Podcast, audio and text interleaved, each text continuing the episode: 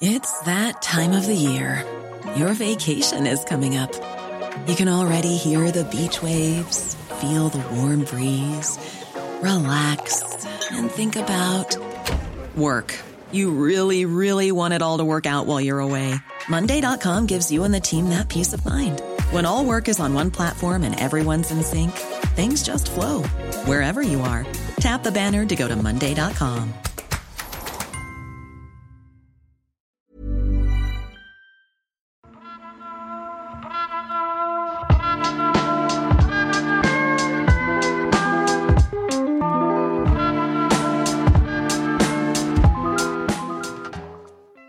Et bah voilà, Ouais. on y est quoi. Ouais. Ouais. Ouais, franchement, ça a mis du temps, hein. Mais. Bah, mais c'était du boulot quoi. Oh, ouais. Et puis, quand même, dix ans après Fukushima, à quelques jours près, on a un petit sens du timing. hein. C'est sûr. Donc oui, il y a 10 ans, c'était la catastrophe de Fukushima, un accident nucléaire gigantesque causé par le passage d'un tsunami dévastateur au Japon. Un énorme traumatisme. Tellement un traumatisme qu'après cette catastrophe, un débat sur le nucléaire, parce que c'est évidemment de nucléaire qu'on va vous parler dans ce podcast, un débat sur le nucléaire donc et ses dangers a eu lieu un peu partout dans le monde. Voilà, et vous vous en souvenez sûrement, mais les Allemands ont annoncé à cette occasion que c'était fini, qu'ils arrêtaient le nucléaire pour se consacrer à la montée en puissance des énergies renouvelables. Sauf que parallèlement, le problème, c'est que ça a plutôt stabilisé le recours aux centrales à charbon, qui était pourtant en pleine baisse. C'est discuté et discutable, il y a une baisse de toute façon du recours aux centrales à charbon, mais disons que la baisse s'est un peu calmée au moment où ils ont baissé, eux, le recours au nucléaire.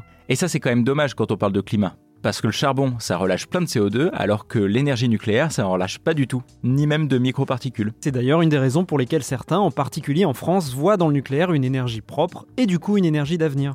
Une énergie qui pourrait accompagner et même soutenir la montée en puissance des énergies renouvelables. Alors, est-ce que le nucléaire peut être l'allié des écolos? C'est exactement la question qu'on va se poser dans ce nouvel épisode tant attendu de L'envers du décor, le podcast environnement du service science du HuffPost. Dans l'envers du décor, tous les 15 jours, on vous parle d'environnement sans prendre de gants pour faire un tri sélectif bien sûr de nos certitudes et de nos idées reçues. Parce que vous pensez sûrement que la planète va mal, et franchement vous avez raison, mais on voudrait vous aider à comprendre d'où viennent vraiment les problèmes et peut-être même les solutions qui vont avec.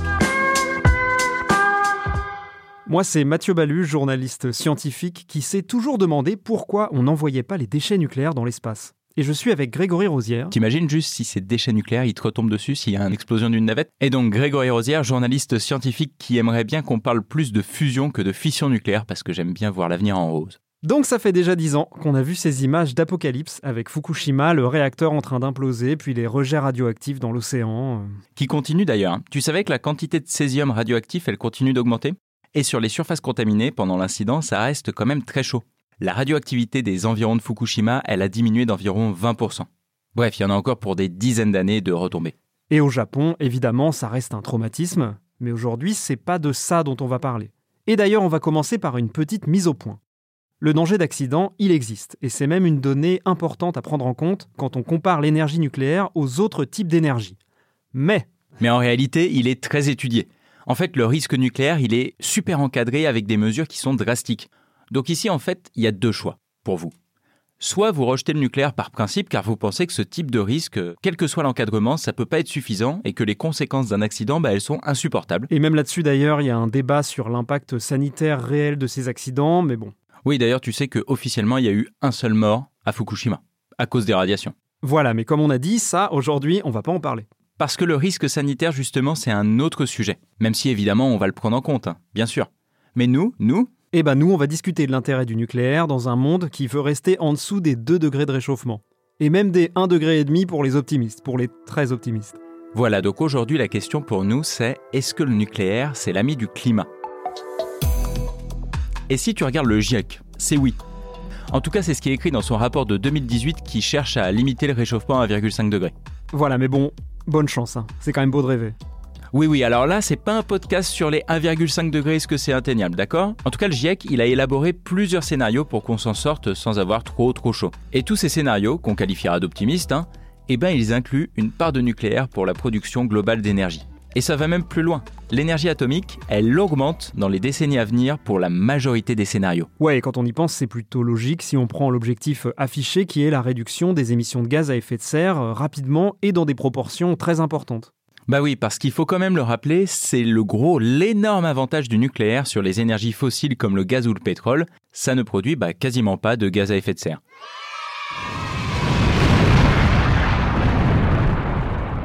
Du coup, c'est en fait une énergie très attractive pour des gens qui calculent comment faire baisser nos rejets au maximum. Dans certains scénarios, il faut même multiplier par 5 la part du nucléaire. Là, tu me donnes une super idée de quiz. C'est combien aujourd'hui la part du nucléaire dans le mix énergétique mondial? Grégory 10%. Ah ouais, d'accord, donc 10%, bah en France c'est 70%, ok, mais pourquoi pas, ouais. Et ouais, mais au niveau mondial, c'est seulement 10%. Pour te donner une idée, c'est 4 fois moins que le charbon et 2 fois moins que le gaz naturel. Ok, et les énergies renouvelables là-dedans? Parce que dans les scénarios du GIEC, elles augmentent aussi énormément, c'est logique, elles augmentent d'ailleurs beaucoup plus que la part du nucléaire, encore heureux d'ailleurs. Mais on en est où aujourd'hui niveau énergie renouvelable? Eh ben c'est 10% aussi aujourd'hui, comme le nucléaire pour les renouvelables. Enfin, ça c'est si t'enlèves l'hydroélectricité. Parce que les barrages, à eux seuls, c'est 15% de l'électricité mondiale. Ah oui, quand même. Bon, donc on résume. Pour le moment, le nucléaire, c'est 10% de la production d'électricité mondiale, et le GIEC, dans ses scénarios pour qu'on s'en sorte face au réchauffement, y verrait bien une augmentation qui est bien sûr à mettre en parallèle avec une baisse des énergies fossiles. Sauf que le nucléaire, on est d'accord que c'est pas renouvelable. Non. Mais c'est pas très durable du coup. Alors oui, mais non. Parce qu'en fait, on est pas mal niveau ressources, puisqu'on utilise de l'uranium enrichi qui est encore abondant. Estimer quand on arriverait à court d'uranium, d'ailleurs, c'est vachement compliqué parce que ça dépend beaucoup de quelle génération de réacteurs on utilise. Mais ça, on va le voir plus tard. En tout cas, les réserves, elles sont importantes et on en consomme de moins en moins. Eh bah ok, salut Bah non, non, non, non, non, non, non, non. T'es là? Alors, on respire parce qu'en fait, je suis désolé, on n'a pas fini. Je sais qu'on en a marre de cet épisode et qu'on veut le boucler, mais c'est pas fini. Parce que même si on a encore des réserves d'uranium, ça reste une énergie finie. Et puis bon, c'est quand même une source de déchets quand tu réfléchis. Les déchets à la vie longue, c'est 10% des rejets du nucléaire et ils peuvent rester radioactifs des milliers d'années. Demande donc aux habitants de Bure dans la Meuse s'ils sont ravis d'avoir un site d'enfouissement qui va s'ouvrir à côté de chez eux en 2025. Le bras de fer continue à Bure dans la Meuse. Il y a dix jours, 500 gendarmes venaient déloger les opposants au projet d'enfouissement de déchets radioactifs. D'accord, d'accord, ok. Et puis bon, il y a Fukushima quoi. Ouais, à Fukushima. C'est sûr qu'un accident dans une centrale à charbon, ou même quelque chose de plus dramatique comme un défaut sur un barrage, bah, ça n'aurait pas les conséquences à long terme, voire à très long terme, qu'une centrale dont le cœur fusionne. Ouais, alors pour le barrage, je me pose des questions quand même. C'est vrai qu'il y a le barrage des Trois Gorges en Chine, là, je crois que c'est genre 10 000 villages qui sont en dessous. hein. Ouais, je suis pas. Ouais, ouais. Bon, bref. C'est un débat à part entière, ce truc. Encore une fois, le risque nucléaire, ça a un coût, les accidents aussi, on va pas y revenir. Mais juste, tu sais combien ça a coûté Fukushima? C'est un quiz là? Euh, oui. Non, je sais pas, comme tu veux. Alors c'est un quiz. Euh, je dirais 50 milliards de dollars, C'est plus. 100 milliards de dollars, C'est plus. 150 milliards de dollars, C'est un peu plus. 170 milliards de dollars. Oui, c'est ça, bravo. Bravo. Et tu sais ce qu'on peut faire avec ça? Ah non, j'aime pas ces comparaisons. Tu vas me dire qu'on peut construire 10 000 immeubles ou un truc comme ça. Je trouve ça toujours bizarre. Bah non, mais on pourrait construire énormément de panneaux solaires. Et là, il n'y aurait pas d'explosion possible. Ah Bah, du coup, faisons-le alors. Plutôt que de construire des centrales qui coûtent hyper cher et qui font peser un risque énorme sur tout le territoire, bah on fait plein de solaire, on fait plein d'éoliens et boum, on arrête le nucléaire. Allez, bah salut Merci de nous avoir écoutés. Non, mais. Mais c'est pas possible ça. Allez, tu- musique Mais, mais, mais tu changes tellement vite de bord, c'est dingue. T'as vraiment aucune constance. Allez, rassis-toi là, ça marche pas ton truc non plus. Le mec, en fait, il, il s'en fout du nucléaire. Il veut juste finir ce podcast. C'est tout ce qu'il apporte, quoi. C'est pas vrai. C'est vrai. Allez, je suis rassis. Bon, en tout cas, voilà, ça marche pas cette histoire de full renouvelable. hein. Mais pourquoi ça marche pas? Ah si, ça peut marcher, mais pas maintenant, pas dans l'immédiat. Déjà, ça prend du temps de faire plein d'éoliennes, de panneaux solaires, de marées motrices. Les marées motrices. Ça, c'est un truc, ça m'a toujours fait rêver. C'est des turbines qui fonctionnent grâce au mouvement des marées. C'est vachement poétique quand y penses. Ouais. Enfin, à part si t'es un poisson, hein, là c'est plutôt un voisin relou la marée motrice. Mais bref, dans tous les cas, que ce soit poétique ou pas, il faut les construire tous ces trucs. Tu vois, c'est énorme. D'accord, mais les centrales aussi, il faut les construire dans ce cas. Ouais, mais il y a un autre problème avec le renouvelable. C'est que ces énergies, elles sont pas. Elles sont pas quoi, Mathieu Tiens, c'est un quiz. Ah, cool. Alors, elles sont pas quoi ces énergies? Elles sont pas. Elles sont pas jolies? Non. Alors, les énergies renouvelables, elles sont pas. Elles sont pas. Elles sont patriarcales. Donc, je sais pas, mais non, mais bon jeu de mots. Elles sont pas à gauche? Non, Elles sont pas à droite? Non, Elles sont pas sortables? Non. Elle est pas terroriste, elle est pas antiterroriste. Elles sont pas pilotables? Et voilà, exactement. Merci d'avoir fini ce moment assez gênant. Les énergies renouvelables, si tu enlèves l'hydroélectrique, elles sont pas pilotables. Tu veux expliquer ce que ça veut dire? Ah non, non, non, non, vas-y, vas-y. Ah non, mais attends, moi après j'expliquerai le suivi de charge. Ah. Ouais, chacun sa croix, mon gars. Ok, alors allons-y. Certaines productions électriques peuvent être arrêtées, redémarrées, baissées ou augmentées à volonté. C'est le cas pour les centrales thermiques par exemple ou encore pour les barrages hydroélectriques. On coupe les vannes ou à l'inverse on augmente le débit à volonté en fonction des besoins. C'est aussi le cas du nucléaire dont on peut contrôler la puissance. Ce sont des énergies qu'on appelle pilotables. A l'inverse, ce n'est pas le cas de l'éolien ou du solaire. On ne contrôle pas le vent, pas plus qu'on ne contrôle l'ensoleillement. La production, elle est donc plus difficile à maîtriser et on dit parfois qu'il s'agit d'énergie intermittente. Merci, professeur Rosière.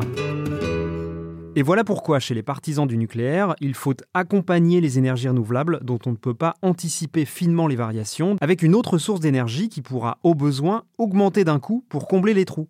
Mais il faut qu'elle soit propre, hein, l'énergie, évidemment. Bah, comme le nucléaire d'ailleurs, ça tombe bien. Sauf qu'en France, pour que le nucléaire il accompagne la croissance des énergies renouvelables, il faudrait quand même arrêter des centrales. Parce que je te rappelle qu'on a quand même 70% de notre électricité qui provient de réacteurs nucléaires. C'est unique au monde. L'équipe de France est championne du monde Voilà. Sauf que franchement, c'est beaucoup trop pour impulser un mouvement vers les énergies renouvelables. D'accord, mais ça aujourd'hui, en fait, même les partisans du nucléaire, ils le disent. EDF, euh, Areva, euh, et même le gouvernement d'ailleurs. Parce qu'en 2019, on a voté une loi pour porter à 50% la part du nucléaire dans le mix énergétique, contre 70% aujourd'hui. hein. Pour augmenter la part du charbon? Exactement, t'as tout compris. Mais non, bien sûr que non Pour accompagner la montée en puissance des renouvelables. Bravo Ah bah nickel, alors on ferme. Le nucléaire, c'est le compagnon idéal pour adosser les énergies renouvelables. Il est pilotable et du coup, à eux deux, ils viendront à bout du thermique et du problème du réchauffement climatique. Salut à tous Non, non, non. Quoi Mais non, reviens. Quoi? C'est toujours pas bon? Bah non. On n'a pas réconcilié les deux? Eh ben non. Allez, remets ton casque. Parce qu'en fait, cette histoire d'énergie nucléaire, qui serait le compagnon idéal des renouvelables, eh bah, c'est hyper contesté. En fait, c'est une vision beaucoup trop rose de la situation. Et ça, c'est à cause d'un problème en particulier, c'est ce qu'on appelle le suivi de charge. Le suivi de charge. Alors ça, ça va me plaire, mais je te laisse totalement te débrouiller parce que moi j'ai déjà expliqué le pilotable, donc euh, musique. Le suivi de charge, mes chers amis, c'est donc la variation de l'énergie en fonction des besoins. On dit qu'une centrale électrique suit la charge lorsqu'elle suit les besoins des consommateurs. Jusque-là, c'est plutôt clair. Certes. Suivant le type de centrale, le suivi de charge se fait avec plus ou moins de souplesse.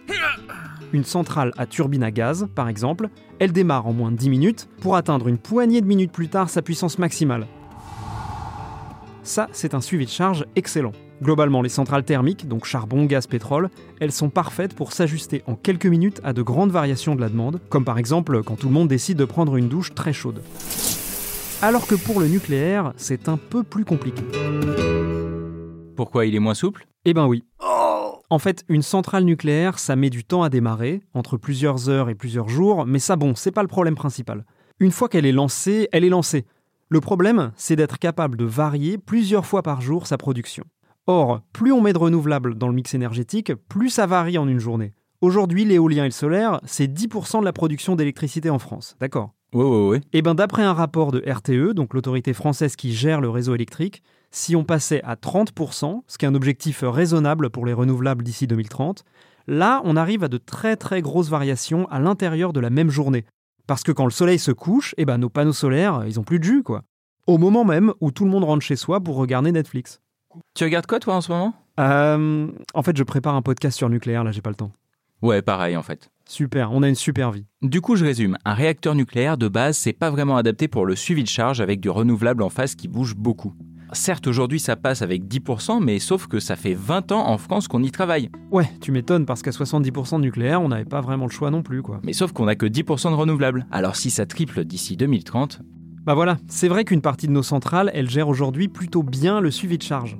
Mais c'est vrai aussi que le couple nucléaire renouvelable, eh ben en fait, euh, il n'est pas si performant que ça à partir d'une certaine quantité de renouvelables.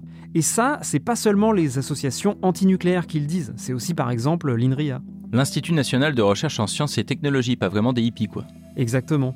Et donc eux disent dans un rapport très balancé d'ailleurs de 2017 sur la question, ils disent donc, je cite, plus le taux d'éolien et de solaire augmente dans le mix de production, moins le profil de production nucléaire est corrélé au profil de consommation électrique. Oui, donc couplé à du renouvelable sans thermique, le nucléaire, il n'est pas super adapté. En tout cas, il va l'être de moins en moins dans les années qui viennent parce que l'éolien et le solaire, qui donc ne sont pas pilotables, elles vont encore monter en puissance. Exactement.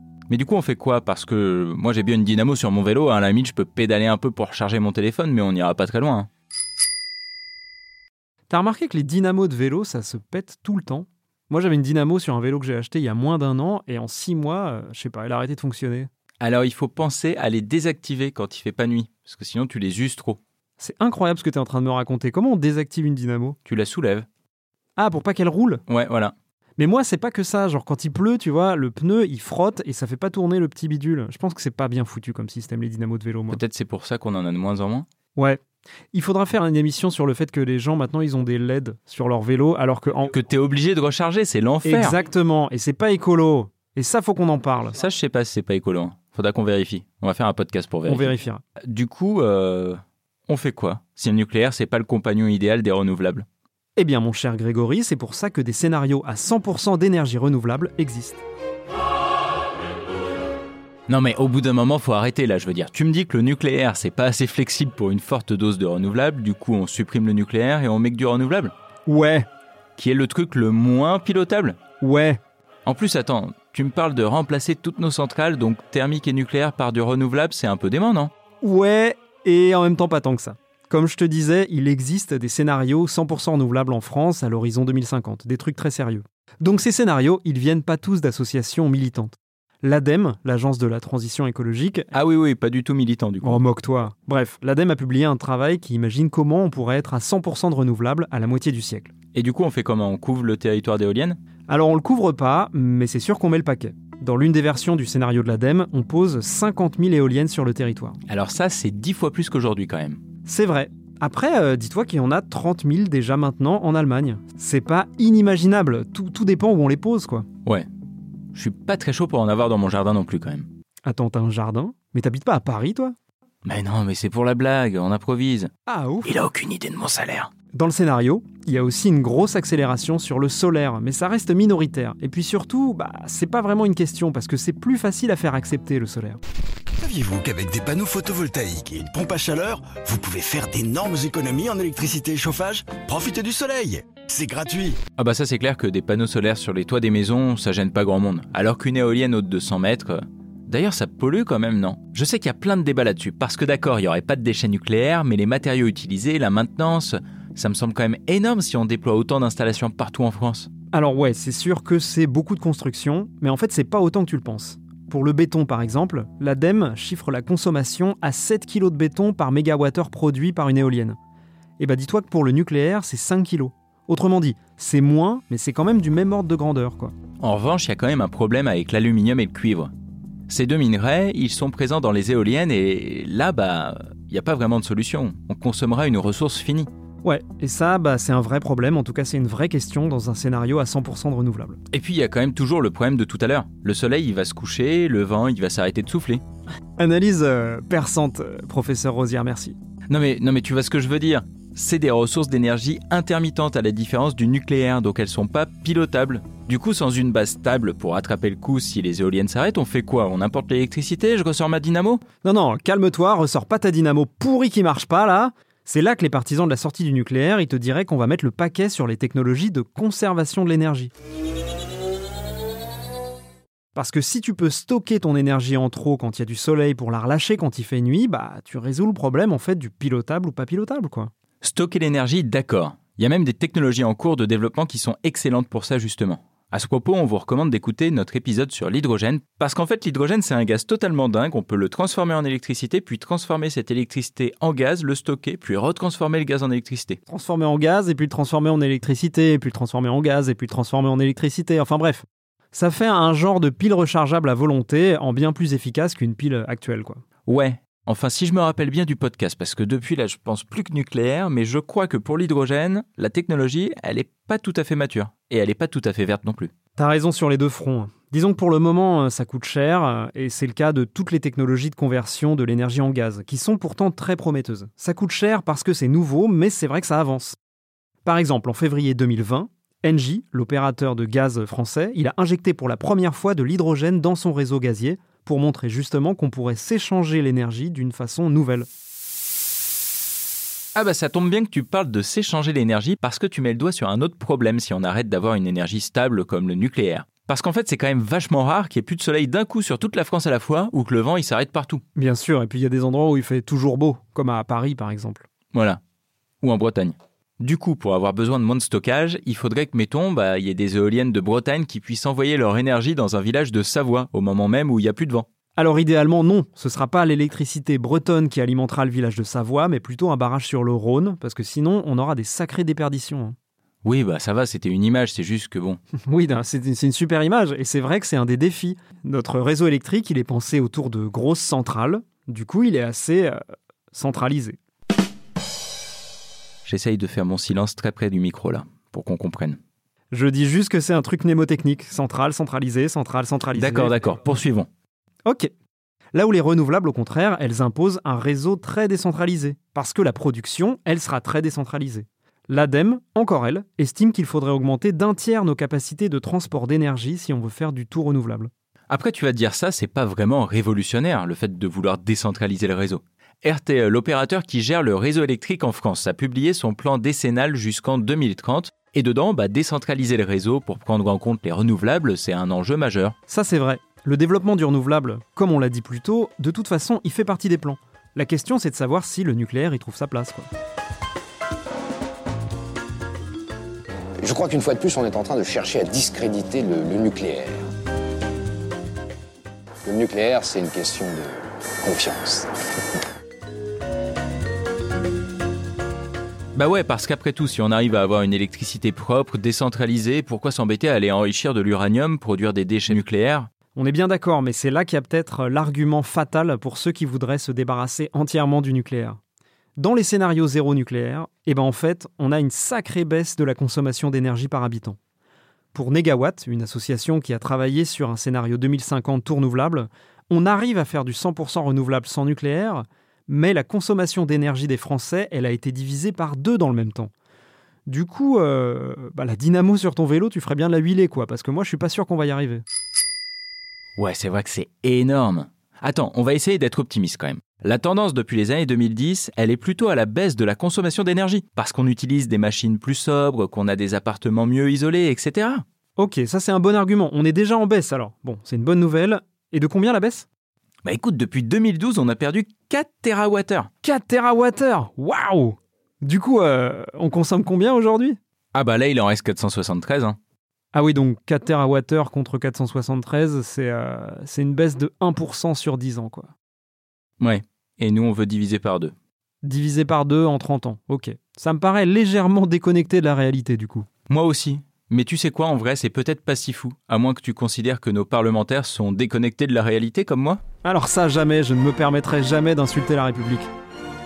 Eh ben très bien, parce qu'en 2015, ils ont justement voté la loi de transition énergétique pour la croissance verte. Ah oui, je la connais, cette loi, c'était déjà une loi qui cherchait à réduire la part du nucléaire à 50%. Exactement. Et ben cette loi, elle table aussi sur une diminution de la consommation d'énergie de 50% d'ici à 2050. 2015 quand même, hein, c'était euh, dans un autre monde, quoi. À l'époque, notre ministre de l'Environnement, c'était Ségolène Royal. D'abord, il faut arrêter l'oxyde de carbone qui vient des énergies fossiles. Et notre Premier ministre, il s'appelait Manuel Valls. Je suis convaincu que la gauche doit totalement se confondre avec euh, l'écologie. Peut-être. Perso, je me rappelle de rien d'avant le Covid. Ah, il y avait un avant-Covid. Je sais plus. En tout cas, tu me disais qu'une baisse de moitié de la consommation énergétique, c'est jouable d'ici 2050. Tout à fait.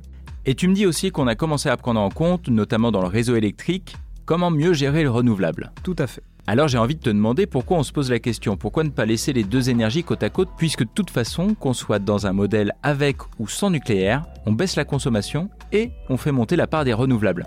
Plusieurs raisons, mais d'abord une qui pèse lourd. Développer et maintenir des installations nucléaires, Greg, ça coûte hyper cher. T'as sans doute entendu parler d'Astrid. Astrid? Yes Mais non, mais pas toi Astrid, le projet de réacteur nucléaire quatrième génération. Pas Astrid de Vilaine, la chef du service politique du HuffPost. Ça n'a rien à voir. Oh, je pensais que vous alliez me proposer un projet de podcast. Ah bah tu sais quoi Astrid, si tu veux, tu reviens la semaine prochaine et on se fait ça. Euh, Peut-être pas la semaine prochaine, là je vais partir en vacances, mais... Bon, de toute façon, nous aussi on est un peu pris, mais on, on note dans l'agenda. Ok, voit ça. ça en marche. tout cas, c'est hyper sympa d'être passé, Astrid. Merci. ouais, c'est ça, ouais. Salut Salut Donc bref, ce fameux réacteur, Astrid, c'était l'après-EPR. Avec lui, en fait, c'était une révolution. On n'utilisait plus une toute petite partie de l'uranium qui est enrichi, mais tout l'uranium. On aurait 200 fois plus de stock et cerise sur le gâteau, on utiliserait les déchets radioactifs des premières générations pour les faire démarrer. À deux doigts d'inventer une énergie renouvelable, je te jure. Alors là, vous l'avez peut-être remarqué, chers auditeurs, mais Greg a parlé au passé. Et ça, c'est parce que ce réacteur, on l'a arrêté.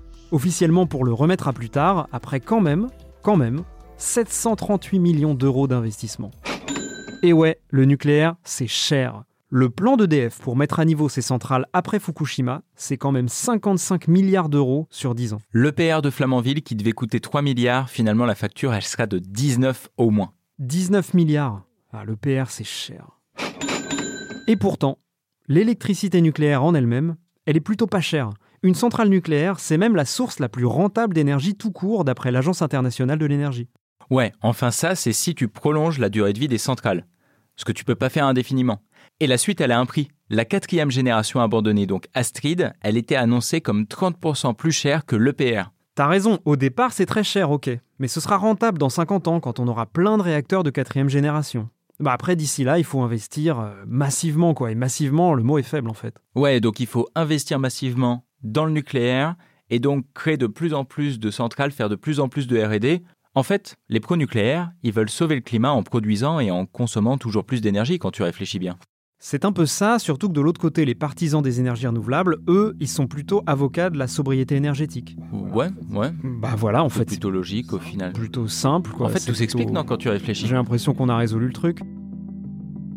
Non, pas du tout. Bah évidemment pas du tout. Non, en fait, c'est beaucoup plus compliqué. Il y a des pro-nucléaires qui veulent diminuer notre consommation, comme Jean-Marc Jancovici, par exemple. Évidemment. Et puis il y a aussi plein d'écolos euh, technophiles de l'autre côté, des écomodernistes qui imaginent une croissance infinie à base de panneaux solaires et d'éoliennes. Le tableau, il est beaucoup plus compliqué que d'un côté euh, les écolos sobres et de l'autre côté les pro-nucléaires euh, qui veulent consommer à tout va. Tu sais quoi, en fait?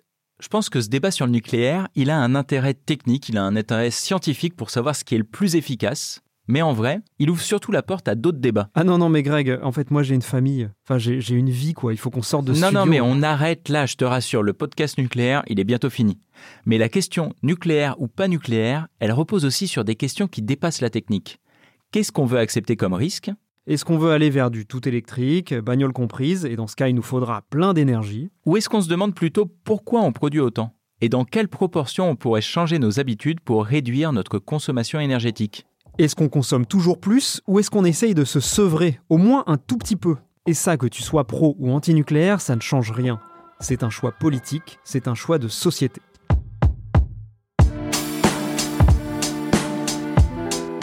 Tout semble séparer les partisans de l'atome et les amoureux de la planète. Le nucléaire, ses déchets, ses accidents, sa complexité en font la parfaite image d'un progrès technique, puissant, sans limite et dangereux pour l'environnement.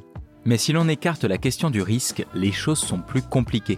Le nucléaire, comme les énergies renouvelables, c'est un outil pour tenter de maîtriser le réchauffement climatique. Et vu qu'ils ont tous les deux leurs avantages et leurs inconvénients, on peut être écolo et pro-nucléaire aujourd'hui. Ça ne veut pas dire que ça marchera, ça ne veut pas dire que c'est l'avenir, mais c'est une position tout à fait défendable. Car la priorité aujourd'hui, c'est de produire une énergie la plus propre possible qui ne rejette pas de CO2. Mais le débat ne peut pas s'arrêter à comment l'énergie est produite. Il faut aussi s'interroger sur ce que l'on en fait, dans quel but, à quelle échelle et avec quel impact sur la planète. Alors salut Greg et salut à tous, on espère qu'après des mois de teasing, cet épisode vous a plu. Si c'est le cas, partagez-le avec votre cousin qui bosse chez Areva ou avec votre voisin qui a installé une éolienne sur son toit. Et si c'est pas déjà fait, abonnez-vous sur votre appli de podcast préféré et laissez-nous une note ou un commentaire, que vous soyez pro ou anti-nucléaire. Vous pouvez aussi nous écrire et nous envoyer des propositions de sujets de podcast. L'adresse c'est l'envers du décor à toughpost.fr. À bientôt. Salut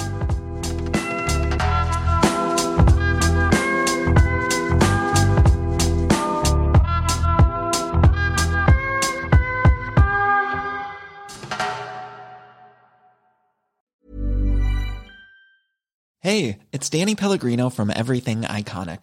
Ready to upgrade your style game without blowing your budget? Check out Quince. They've got all the good stuff shirts and polos, activewear, and fine leather goods, all at 50 to 80% less than other high end brands. And the best part? They're all about safe, ethical, and responsible manufacturing. Get that luxury vibe without the luxury price tag. Hit up quince.com slash upgrade for free shipping and 365 day returns on your next order. That's quince.com slash upgrade.